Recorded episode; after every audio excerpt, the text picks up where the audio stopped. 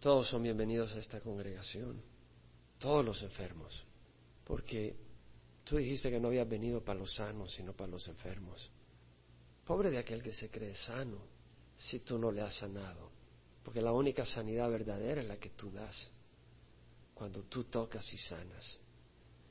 Mira la necesidad que tiene cada uno de nosotros y yo te doy gracias porque te invito, Espíritu Santo, a que estés con nosotros. Sí hemos preparado un estudio, pero Señor, queremos más que un estudio, queremos tu poder en medio de nosotros. Que tú cortes nuestros corazones, que tú laves, que tú nos ayudes a entender que debemos de humillarnos bajo la poderosa mano de Dios y Él nos exaltará en su debido tiempo.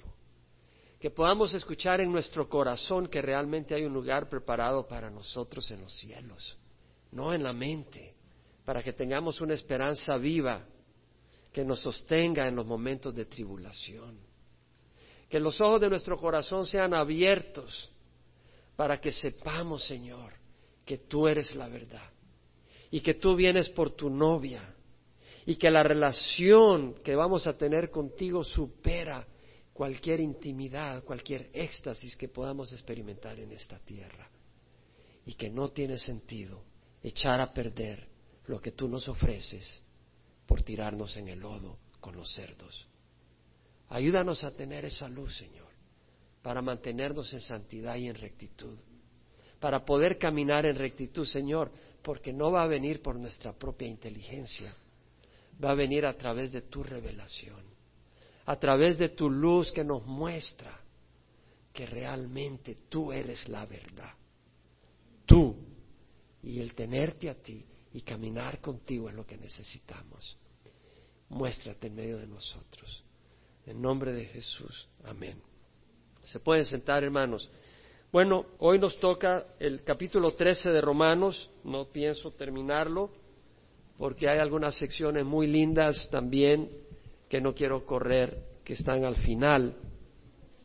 Así que no vamos a correr sobre esas escrituras. Pero sí vamos a leer con la ayuda de Dios los primeros siete versículos. Esta linda carta de Pablo a los romanos, que habla del Evangelio de salvación por gracia, por medio de la fe, también nos enseña en los capítulos 12 al 14 de que hemos de vivir una vida entregada a Dios, que esa fe va a producir un fruto. Si Dios vive, vamos a vivir para Él.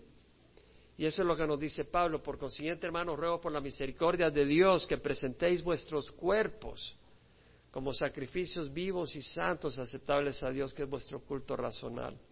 Y no os adaptéis a este mundo, sino transformaos, o sed transformados mediante la renovación de vuestra mente para que verifiquéis cuál es la voluntad de Dios, lo que es bueno, aceptable y perfecto. Entonces vamos a ser transformados renovando nuestra mente y nuestra mente renovada a través de la palabra de Dios, que es lo que estamos estudiando. Y de esa manera vamos a hacer sacrificios vivos y santos, es decir, vamos a ofrecer a Dios nuestras vidas diariamente como un sacrificio vivo, diario, santo, apartado para Dios, como viviendo de la manera que Él nos está enseñando a través de su palabra. Y esa palabra nos enseña en el capítulo 13 una área donde tal vez no es muy cómoda, es una área donde tal vez no nos sintamos muy espirituales al oír a Pablo hablar sobre esto, porque habla sobre las autoridades que gobiernan y cómo debemos de tener una actitud hacia ellas. Y como que eso no nos parece espiritual, como que eso, como que no venimos a la iglesia para eso, ¿verdad? Venimos a oír del altar, del trono celestial, del cielo, no de los gobernadores. Pero Dios tiene algo que decir de nosotros y los gobernadores. ¿Estamos dispuestos a oír su voz? Gloria al Señor. Versículo 1 dice, sométanse toda persona a las autoridades que gobiernan, porque no hay autoridad sino de Dios, y las que existen por Dios son constituidas. Por consiguiente, el que resiste a la autoridad, a lo ordenado por Dios, se ha opuesto, y los que se han opuesto sobre sí recibirán condenación, porque los gobernantes no son motivo de temor para los de buena conducta, sino para el que hace el mal. ¿Deseas pues no temer a la autoridad? Haz lo bueno y tendrás elogio de ella, pues es para ti un ministro de Dios para bien. Pero si haces lo malo, teme, porque no en vano lleva la espada, pues es ministro de Dios, un vengador que castiga al que practica lo malo. Por tanto, es necesario someterse, no solo por razón del castigo, sino también por causa de la conciencia. Pues por esto también pagáis impuestos, porque los gobernantes son servidores de Dios dedicados precisamente a esto. Pagad a todos lo que les debáis. Al que impuesto, impuesto, al que tributo, tributo, al que temor, temor y al que honor, honor. Versículo 1, Pablo dice, sométase toda persona a las autoridades, eso nos incluye a todos nosotros. Aquí no veo ningún perrito, ningún gato, ningún pájaro, toda persona, aquí estamos incluidos nosotros, amén. Y aquí dice, sométase toda persona a las autoridades que gobiernan, porque no hay autoridad sino de Dios, no hay autoridad sino de Dios. Está diciendo que toda autoridad realmente viene de Dios, porque no hay autoridad sino de Dios, y las que existen es decir, si existe, por Dios son constituidas. Este es un reto para nuestra mente, porque no todas las autoridades son justas, no todas las autoridades gobiernan con justicia y rectitud, no todas tienen moralidad. Pero vamos a ver qué dice la palabra del Señor. Sométase toda persona a las autoridades que gobiernan. La palabra sométase ya la hemos estudiado, upotazo. Y eso quiere decir cuando una persona forma filas bajo un comandante, un ejército. El escuadrón se forma filas para ponerse a la orden de un comandante para la batalla. Y lo que está diciendo en un término no militar, en un término militar es sujetarse a su comandante, organizarse y ponerse a sus órdenes. En un, en un término no militar es sujetarse, someterse, y esa palabra quiere decir actuar según la voluntad de otra persona sin oponer resistencia. Sujetarse es actuar de acuerdo a la voluntad de esa persona. Actuar de acuerdo a la, voluntad de las autoridades en cuanto a asuntos de leyes. Implica conocer las leyes, la voluntad de las autoridades, lo que requieren de nosotros y obedecerlas. De nuevo dice, sométase toda persona, se refiere a nosotros, a las autoridades que gobiernan. El mandato no se limita a obedecer solo a las autoridades que son cariñosas y populares, a las que te alaban y te felicitan por tu obediencia. Bueno, yo no me pasé ningún semáforo en rojo hoy y nadie llegó a de las policías a decirme te felicito. No necesita para felicitarme, yo tengo que obedecer. Solo a las autoridades que comparten tus valores cristianos vas a obedecer, no. Ahí no dice que obedezcas a las autoridades cristianas nomás. Sométase a las autoridades que gobiernan. No solo a las autoridades que son personas morales y rectas en su vida personal, tal vez esa persona en su vida personal es adúltera, que no está nada bueno, pero si está en el gobierno y está para forzar, enforzar leyes, tenemos que obedecerles. El mandato no solo se limita a someterse a leyes con las que está 100% de acuerdo, pero tú puedes decir, no estoy de acuerdo con esas leyes. Cuidado, Tal vez no estás de acuerdo con el límite de velocidad de 65 millas por hora. No, yo no estoy de acuerdo con eso. Yo voy a 120 millas por hora. Apártese quien pueda, porque esa ley fue puesta para proteger la vida tuya y la de otras personas. Tal vez no estás de acuerdo en que si, si bebes licor no puedes manejar. Te fuiste a comer unos tacos y te sirvieron cuatro margaritas y te las tomaste porque no querías ofender al mesero y se te ocurrió manejar. Pues no puedes hacerlo porque esa ley es para proteger tu vida y la de otros. Tal vez no estás de acuerdo en parar cuando el semáforo se pone en rojo. Bueno, ¿y, a mí qué? Yo paso. Pues te vas a matar. Y vas a matar a otros. Tal vez no estás de acuerdo en que no puedes poner radio en el patio de tu apartamento a todo volumen a las 11 de la noche. Con dinero o sin dinero y hago lo que quiero. No, porque hay otras personas ahí que quieren dormir y tú tienes que respetar. Tal vez no estás de acuerdo en que no puedes experimentar hacer dinamita en tu casa. Gracias a Dios. Cuando yo estaba jovencito, que tenía 15 años, ya era fanático para la química. Tenía un laboratorio en mi casa. Y hice algunos explosivos. No le van a decir al FBI, me van a meter en problemas. Pero mi amigo me insistía que hiciéramos dinamita. Pero me di cuenta que era bastante inestable. Le digo, no vaya a ser que nos explote. Y gracias a Dios no intenté hacerlo, porque hubiera volado mi casa y el vecindario. Gracias a Dios hay leyes que dicen no te pongas a hacer esas cosas. Tal vez no estás de acuerdo en que no puedes tener una bodega de pólvora y fuegos artificiales en tu vecindario, sin debido permiso y la inspección de la seguridad, porque pones en peligro. Hay leyes. Tal vez no estás de acuerdo con la prohibición de no echar desperdicios tóxicos en el río, en el lago o en el mar. Son leyes que tienen el propósito de proteger el medio ambiente para que podamos disfrutarlo no solo tú, sino nuestros descendientes. Tal vez no estás de acuerdo en mantener ciertas condiciones de limpieza y salubridad en tu restaurante. No, yo, ¿por qué? Me voy a lavar las manos.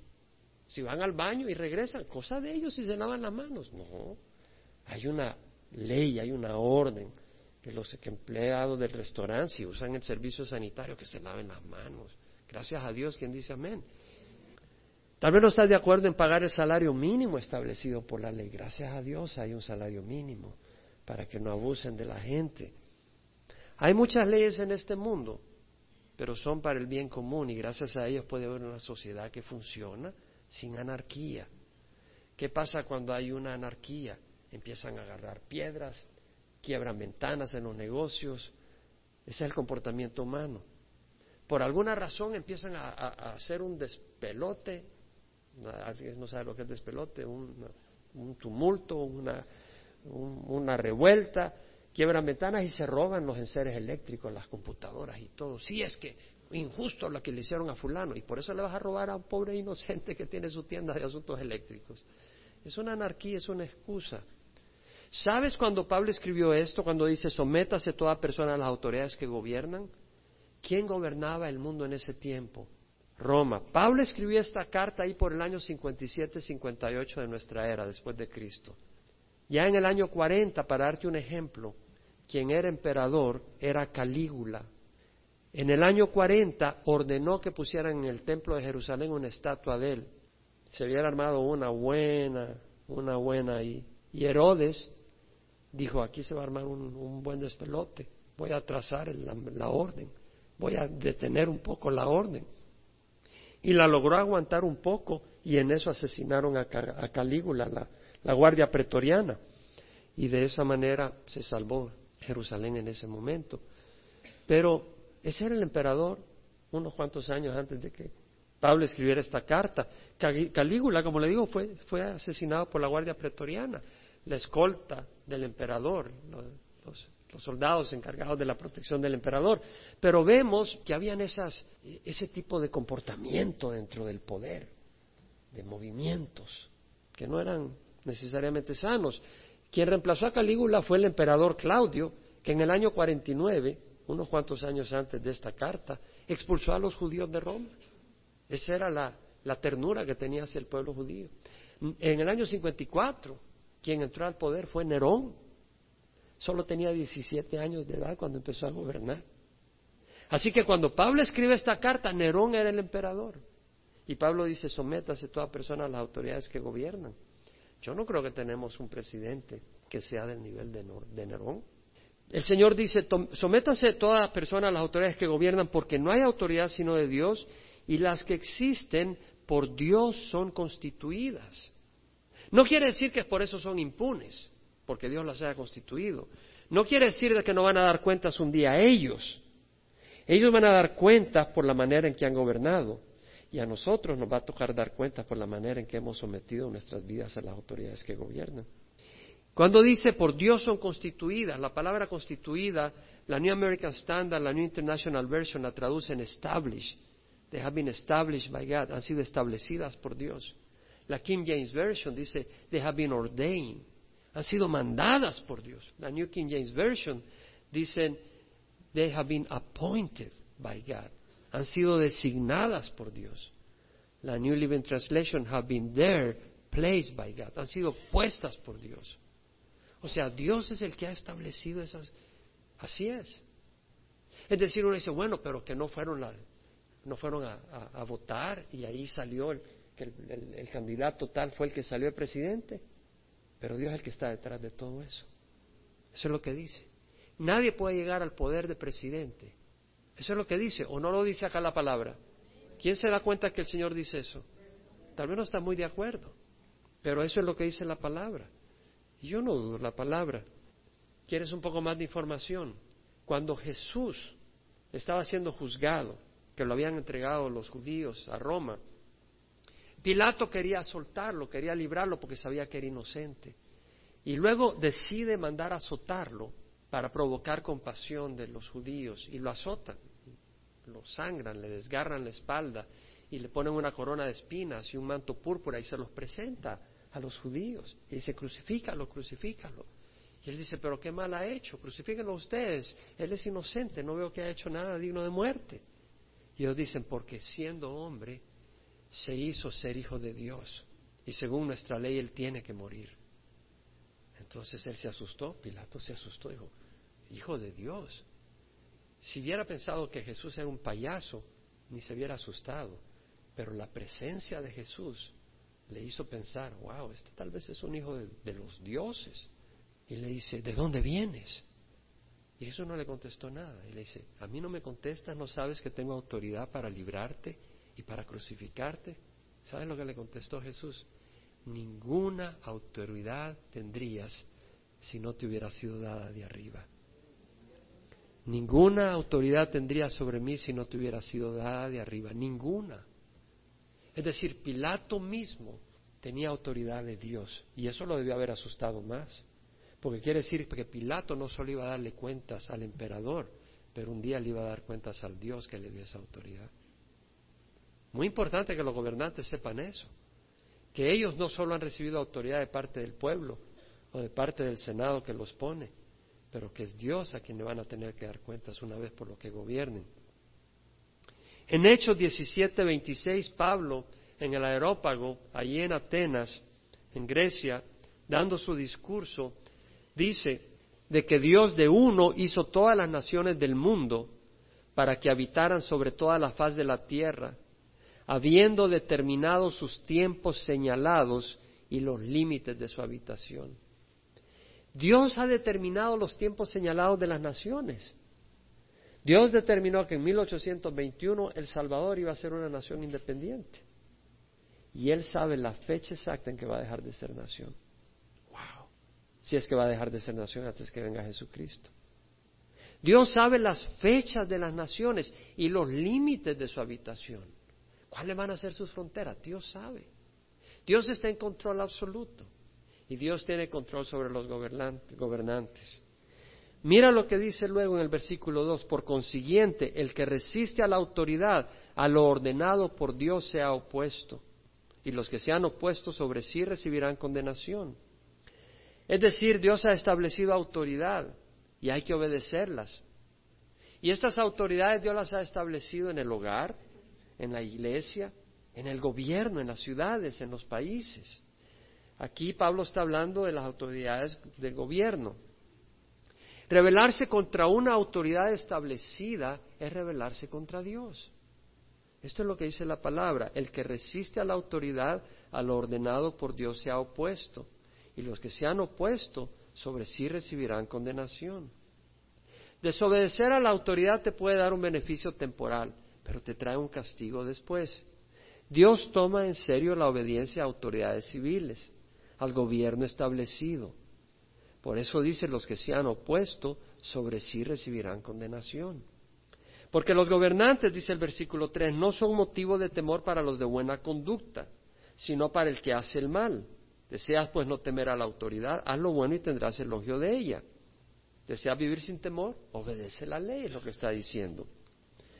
El versículo 4 dice, pues es para ti un ministro de Dios para bien. Pero si haces lo malo, teme, porque no en vano lleva la espada que ministró desde Dios, un vengador que castiga al que practica lo malo. Pues para ti es un ministro de Dios.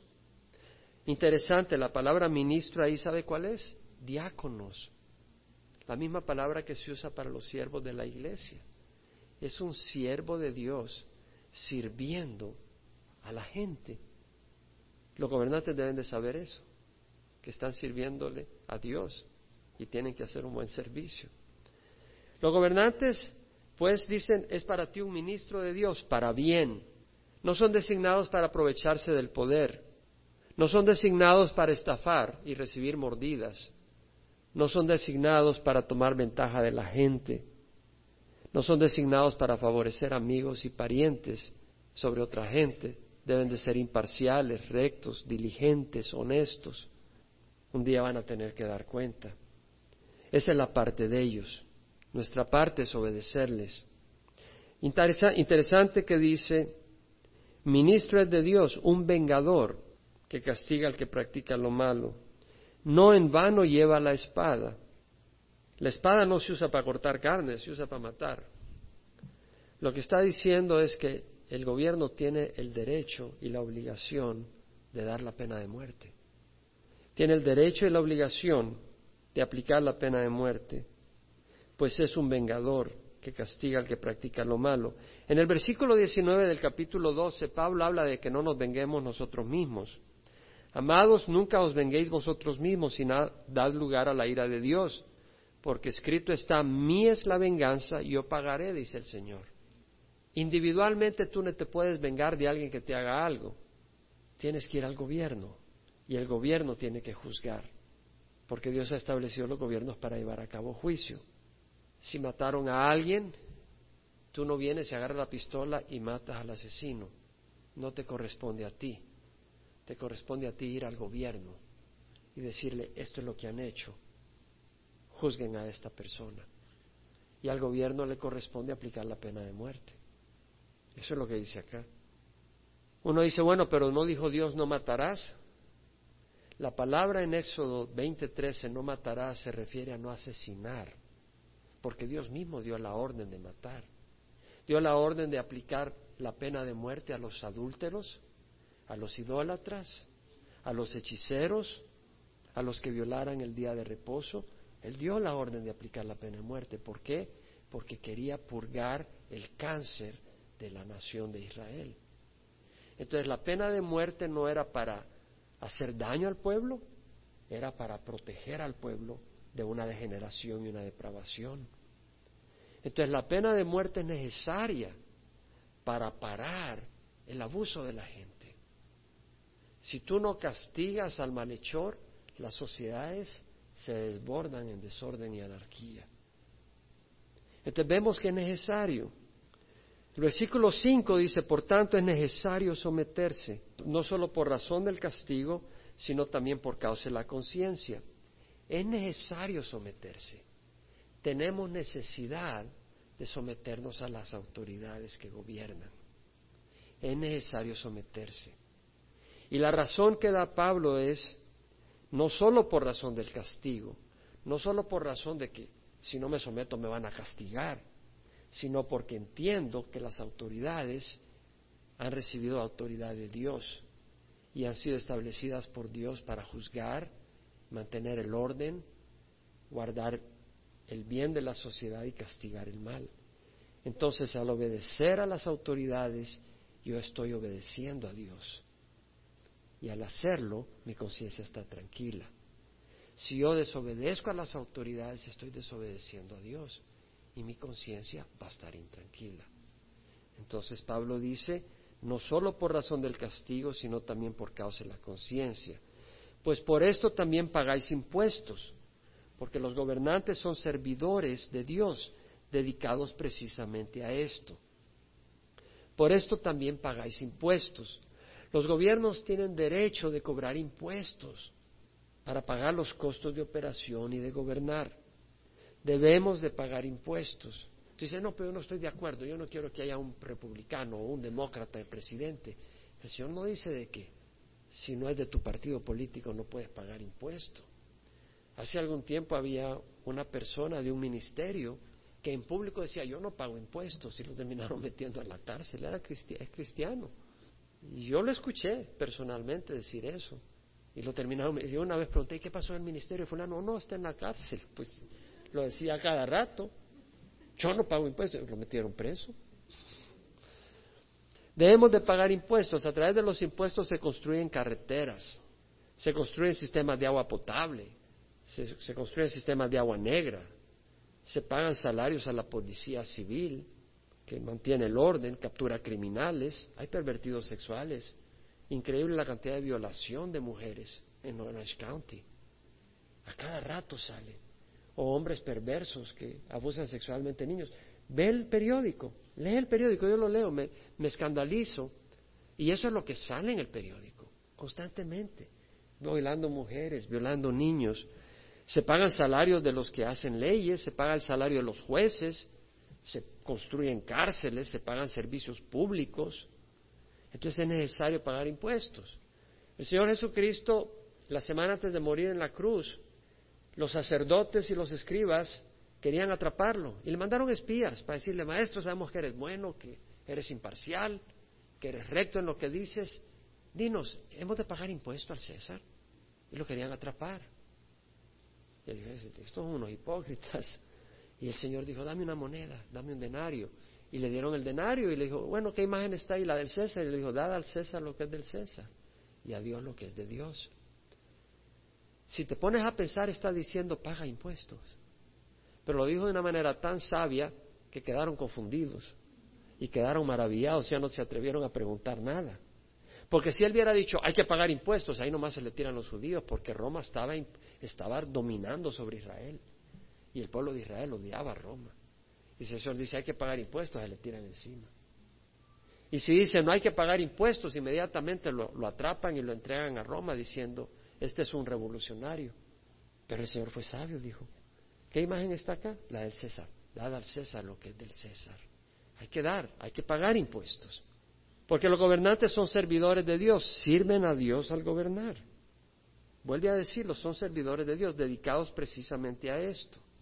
Y luego dice, pagad a todos lo que debáis, al que impuesto, impuesto, al que tributo, tributo, al que temor, temor, al que honor, honor, honor. Pagar a todo lo que debáis. Impuestos, tributos, esto quiere decir impuestos de propiedad, esto quiere decir impuestos de ganancia, esto quiere decir tarifas, aranceles, recargos por algún servicio u operación. Esto quiere decir peajes en la carretera. Si vas a la carretera, paga el peaje si tienes que pagar peaje. No, no agarres una monedita de plástico y le eches ahí para que.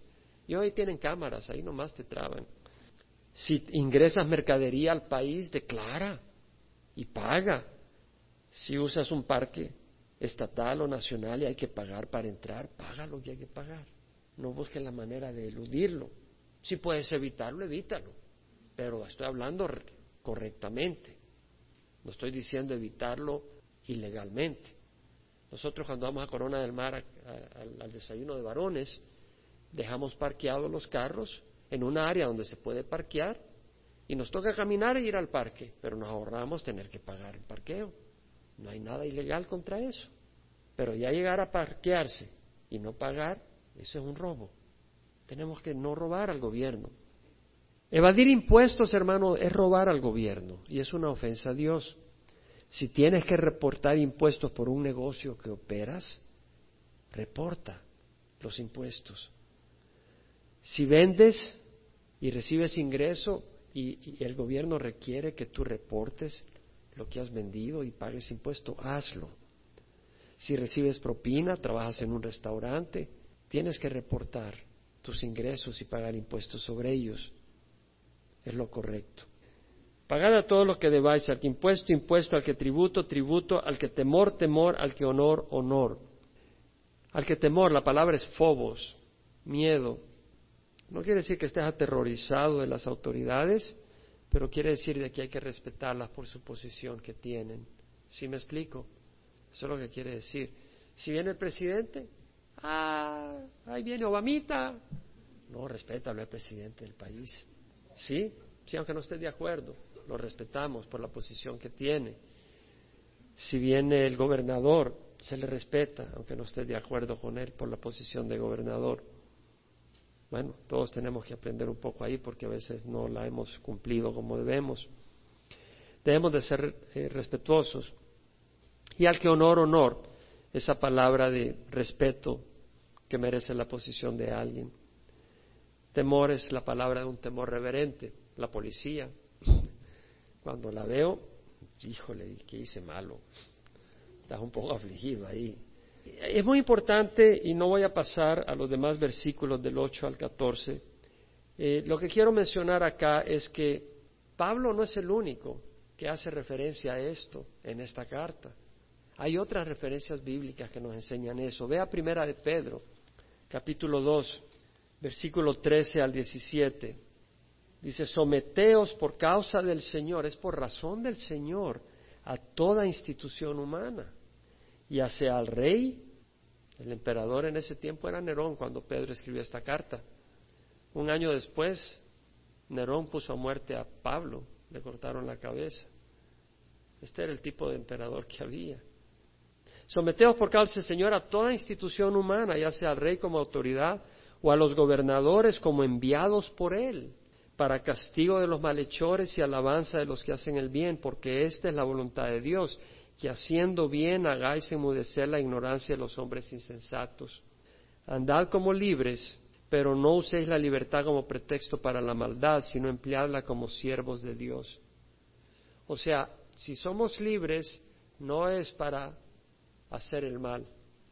Honrad a todos, amad a los hermanos, temed a Dios, honrad al rey. Honrad a los de la autoridad. Tito, capítulo 3, versículo 1 a 2. Pablo le escribe a Tito que exhorte a los cretenses y les dice, recuérdales que estén sujetos a los gobernantes, a las autoridades, que sean obedientes, que estén preparados para toda buena obra, que no injurien a nadie, Ten cuidado cuando ves la policía o agente del gobierno despreciarlos en frente de tus hijos porque no les estás dando un buen ejemplo. Ten cuidado de despreciar las autoridades en frente de tus hijos. Lo único que le estás haciendo es enseñándoles a desafiar la autoridad. Y un día te van a desafiar a ti porque tú eres autoridad sobre ellos. Que no injurien a nadie, que no sean contenciosos. Ya ve a la policía, le hace señas, le hacen muecas. Ten cuidado sino amables, mostrando toda consideración para con todos los hombres. Hay una ocasión cuando hay que desobedecer a las autoridades. Y eso es cuando las autoridades nos ordenan hacer cosas que van en contra de la ley de Dios. Y tenemos el caso en el libro de Hechos, capítulo 4, cuando Pedro y Juan habían sido usados por el Señor para sanar al cojo de nacimiento que ponían y lo ponían a la puerta, la hermosa del templo de Jerusalén. Y Pedro dice, oro y plata, plata y oro no tengo, más lo que tengo te doy, en el nombre de Jesús en Nazareno, levántate. Y el Señor sana a este cojo. Y Dios se manifiesta y Pedro, cuando vino toda la gente a él, les predica. Y les predica a Jesucristo en el templo. Entonces, los sacerdotes no estaban contentos de que Pedro estuviera predicando ahí en el templo, y mucho menos que estuviera proclamando el nombre de Jesucristo a quienes ellos habían crucificado. Entonces inmediatamente lo metieron preso y el día siguiente se reunió el Sanedrín. Y en el capítulo 4 leemos, en versículo 16, que ellos después de oír a Pedro y la valentía con que hablaron él y Juan, dijeron, ¿qué haremos con estos hombres? porque el hecho de que un milagro notable ha sido realizado por medio de ellos es evidente a todos los que viven en Jerusalén y no podemos negarlos.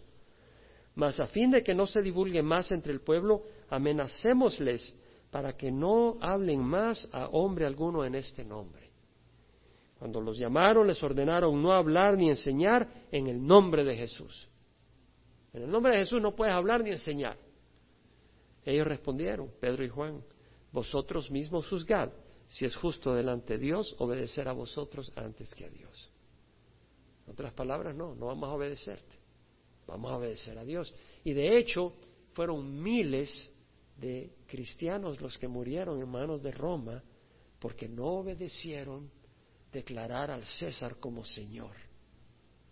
Ellos se arrodillaron a Jesús, pero no al César. Y murieron, dieron sus vidas. Honraron a Dios antes que a los hombres honraron la palabra de Dios. Y eso es muy importante, porque muchos ahora honran a ciertos hombres religiosos dentro de las autoridades religiosas tradicionales y les dan un puesto que Dios no les ha dado y se arrodillan ante él, ante el líder de ese grupo y le besan la mano en símbolo de honra que solo le corresponde a Dios. Y el Señor nos dice, cuidado, honra a Dios antes que a los hombres. Y por eso tenemos que entender, tenemos que conocer la palabra de Dios, para poder honrar la palabra de Dios. Y si no está en conflicto con la palabra de Dios, tienes que obedecer a las autoridades. Tenemos que obedecer a las autoridades. En Hechos 5 vuelve a ocurrir lo mismo, versículo 27 al 29 leemos lo mismo. el versículo 29 vuelven a decir Pedro y los apóstoles, debemos de obedecer a Dios antes que a los hombres. Voy a aprovechar y dar una pequeña exhortación en el amor de Dios. Hermanos, los padres tenemos que inculcar a nuestros hijos el respeto a las autoridades. ¿Quién puede decir amén? Porque aquí estamos no para endulzar nuestro oído, sino para aprender la palabra de Dios. Amén. Yo sé que aquí estamos para eso y por eso siento la libertad de enseñar esto. En otro lugar me tirarían piedras. Pero es necesario. Y sabe que en la escuela no le van a enseñar necesariamente a respetar a las autoridades. Les van a enseñar a retar a las autoridades. En la televisión, en los programas de televisión, no les van a enseñar a respetar a las autoridades. Les van a enseñar a burlarse las autoridades. Les enseñan a burlarse los padres, a burlarse la policía, a burlarse del gobierno. Les enseñan esas cosas. Pero Dios toma muy en serio el respeto a las autoridades, empezando en el hogar. Uno de los mandamientos dice, honra a tu padre y a tu madre para que te vaya bien para que tus días sean prolongados en la tierra que el Señor tu Dios te da. Honra a tu padre y a tu madre para que tus días sean prolongados en la tierra que el Señor tu Dios te da. Es, una, es un mandato con promesa de bendición. ¿Quién le va a enseñar a tus hijos a honrar a sus padres? ¿Los tíos de ellos? ¿Los abuelos? No, mi amigo. Tú tienes la obligación de enseñarle a tus hijos que te honren que te honren, porque tú tienes una posición como padre, dada por Dios. Y como padre tú tienes que ser honrado y respetado. Y tus hijos tienen que aprender. Ahora ellos no van a aprender eso cuando tienen 15 años. Tienes que inculcárselo desde que tiene un año. Cuando un niño le pega a su papá, de dos, tres años, enséñale desde esa edad que eso no es así.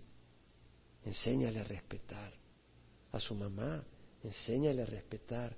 Cuando llega a decir una mala palabra o una palabra contra su padre, dale una buena. Dale una buena cuando sea niño. Porque cuando ya tenga 13, 15, 16 años no vas a poder hacer nada. Y vas a tener que probar el fruto de tu falta de disciplina y de educación. Miren Deuteronomio 21. Tan serio toma el Señor el respeto a la autoridad el versículo 18 dice, si un hombre tiene un hijo terco y rebelde, que no obedece a su padre ni a su madre, y cuando lo castigan ni aun así les hace caso, el padre y la madre lo tomarán y lo llevarán fuera a los ancianos de su ciudad, a la puerta de su ciudad natal, y dirán a los ancianos de la ciudad, este hijo nuestro es terco y rebelde, no nos obedece, es glotón y borracho. O sea, un niño pone que de unos 14 años que ya pues como allá en Israel tomaban vino, ¿verdad? Que a la hora de tomar vino se echaba más de lo necesario, de 12, 13 años, y no obedecía. Entonces los hombres de la ciudad lo apedrearán hasta que muera, así quitarás el mal de en medio de ti, y todo Israel oirá esto y te temerá. No te estoy diciendo que agarres a tu hijo, lo lleves a la puerta de Portola y traigas al vecindario y apedrees a tu hijo, pero te estoy diciendo la seriedad con que Dios ve eso. En el Antiguo Testamento, si un hijo era rebelde, la pena de muerte. Esa era la, eh, tenía que aprender a respetar. Por supuesto, esto no quiere decir de que los padres van a abusar a sus hijos y los van a maltratar, al contrario. Ni, lo vas, ni te vas a desquitar con ellos porque estás de mal humor, al contrario. Lo que está queriendo decir es de que el educarlos es una responsabilidad tuya y el mostrarle respeto a sus padres es una bendición porque van a poder respetar a Dios y eso es muy importante. Entonces es importante enseñarles respeto para el beneficio de ellos. Pero los padres les dicen no provoquéis a ir a vuestros hijos, sino criarlos en la disciplina e instrucción del Señor. Cuidado de provocar a los hijos. Muchas veces los padres provocamos a nuestros hijos. Les ponemos celos contra otros hermanitos o hermanitas y, mira que fulano, mira que me engano, o eres un torpe, eres un tonto. Ya, cállate, ve. Estamos en el parque y al final ya era, era tarde, eran como las siete y vimos a, una familia ahí. Un niño empezó a, hacer, a llorar porque le quitaron algo. Y yo no vi por qué se lo quitaron, se lo quitaron por quitárselo, pues empezó a llorar y a hacer berrinche. Y de repente la mamá le empezó a gritar que yo me quería meter. le empezó a gritar de una manera y me rompió el corazón, me rompió el corazón. Y ya cuando se iba uno de ellos le dice, God bless you, le dice a ella. Y es God bless you, ya se fueron y todo. wow, tienen a Dios en los labios. Pero tenemos que tener a Dios cuando educamos a nuestros hijos y tratarlos con amor. La disciplina no quiere decir maltratarlos, no quiere decir insultarlos, gritarles. Y de hecho, si le gritas, ten cuidado porque te acostumbras a gritar y después no te escuchan si no le gritas. Y después va a ser a puro golpes. Y después ni con golpes, ya nunca te van a escuchar. Tienes que usar astucia como educas a tus hijos. Dios toma en serio la obediencia a la autoridad en la iglesia también. Vea números 12 dentro del, cuerpo de Cristo. En, números capítulo 12 vemos cuando Dios había establecido a, Moisés como líder del pueblo. Y de repente Miriam y Aarón se levantaron contra Moisés, sus hermanos, sus propios hermanos. Y bueno, ¿y quién es este guate? Para que diga que tiene autoridad sobre nosotros. Bueno, no va a hallar ese versículo así, pero es lo que prácticamente dijeron. En versículo 1 dice, entonces Miriam y Aarón hablaron contra Moisés por causa de la mujer cusita con quien se había casado, pues se había casado con una mujer cusita y dijeron, es cierto que Jehová ha hablado solo mediante Moisés, no ha hablado también mediante nosotros y Jehová lo escuchó. O sea, estaban rebelándose. Estaban diciendo, bueno, ¿y por qué no nosotros? ¿Y por qué él va a decir que, por qué va a echar él la, por qué va a decir él qué? Nosotros vamos a hacerlo. Y en el versículo 9 vemos que dice que se encendió la ira de Jehová contra ellos. Y el Señor se retiró. Pero cuando la nube se retiró de sobre la tienda, que significaba la presencia del Señor, he aquí que Miriam estaba leprosa, blanca como la nieve. Y cuando Aarón se volvió hacia Miriam, vio que estaba leprosa. Eh, Moisés empieza a interceder. En versículo 13 dice que Moisés clamó a Jehová diciendo, oh Dios, sana la hora, te ruego. Pero Jehová dijo a Moisés, si su padre le hubiera escupido ahí en el rostro, ¿no llevaría su vergüenza por siete días? Que sea echada del campamento por siete días y después puede ser admitida de nuevo. En otras palabras, el Señor está diciendo, haz de caso como que su padre le ha escupido. o sea, así se tomó el Señor la cosa. Entonces tenemos que nosotros también, hermanos, entender de que hay un orden dentro de la iglesia. Y ese orden en la ciudad en el país es importante para que no haya anarquía. Y en la casa es importante para que no haya anarquía. ¿Sí me explico? ¿Qué dice la palabra del Señor? Que la cabeza de todo hombre es Cristo y la cabeza de la mujer es el hombre. Hay una cabeza. Y yo me temo que en muchos hogares, en nuestra congregación y en, y en California, el hombre no es la cabeza. A veces por pereza, y a veces porque la mujer no le permite ser cabeza.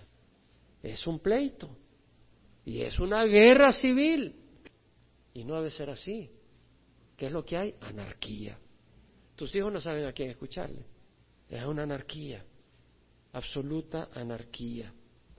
Y lo mismo en la iglesia. Si no hay líderes, si no hay un pastor, ¿cómo va a haber un orden? Tiene que haber un orden. Hebreos 13, 17, obedeced a vuestros pastores y sujetaos a ellos, porque ellos velan pues, por vuestras almas, como quienes han de dar cuenta. Permitidles que lo hagan con alegría y no quejándose, porque esto no sería provechoso para vosotros. Primera de Corintios, capítulo 16, versículo 15. Pablo dice, os exhorto hermanos, ya conocéis a los que de la casa de Estefanas que fueron los primeros convertidos de Acaya y que se han dedicado al servicio de los santos. O sea, Pablo va a hacer una exhortación y luego hace referencia a Estefanas y a esa familia. Y dice, ya conoces a los que fueron convertidos de aquella, que se han dedicado al servicio, son gente dedicada al servicio de Dios.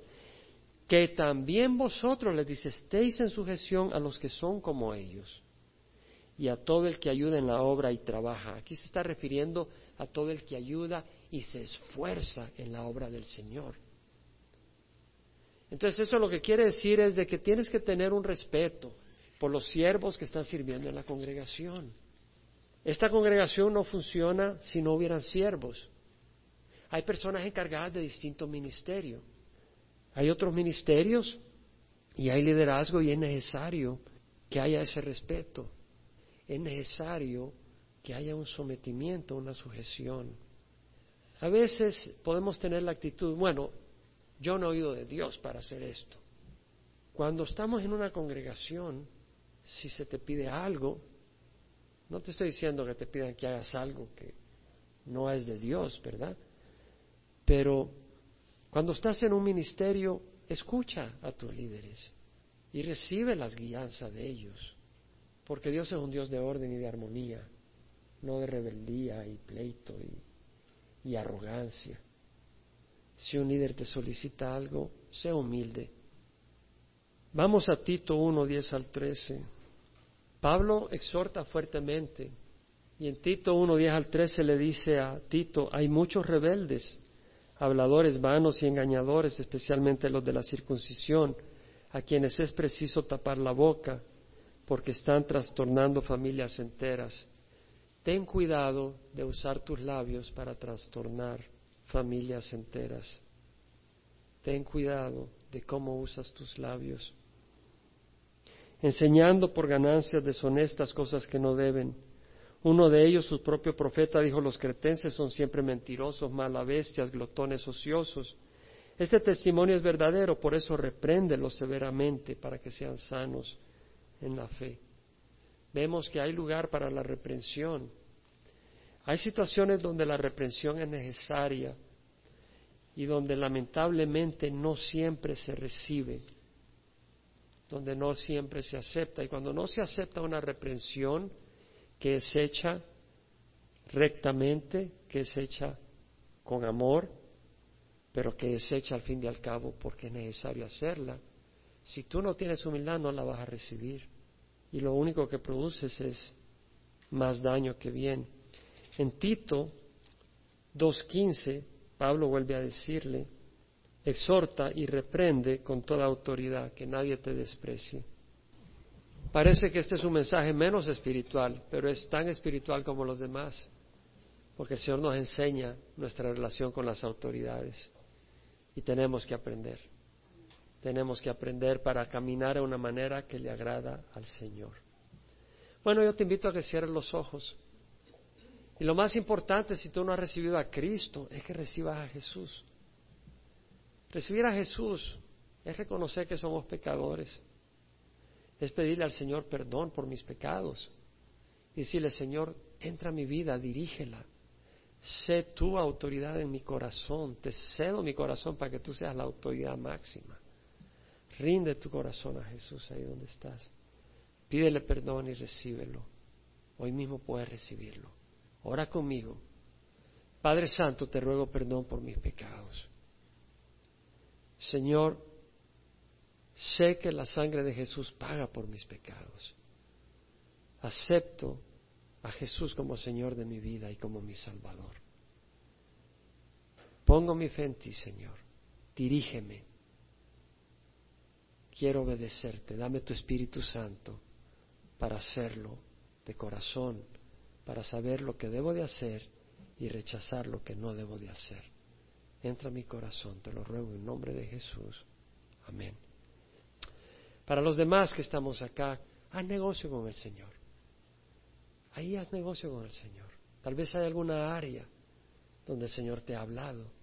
Habla con Él. Habla con Él. Y entrégale tu corazón en obediencia en el área donde Dios te ha hablado. Padre, te rogamos, Señor, de que derrames tu Santo Espíritu sobre nosotros para obedecerte, para tener un temor santo, para caminar en humildad y no en arrogancia, para ser agradable a ti, Señor. Que lo que hemos oído no caiga en oídos vacíos, pero en, oídos que lo reciban y lo apliquen, Señor. Sabemos que al obedecerte tú vas a bendecir, Señor tú vas a bendecir. Gracias te damos, Señor, en nombre de Cristo Jesús. Amén.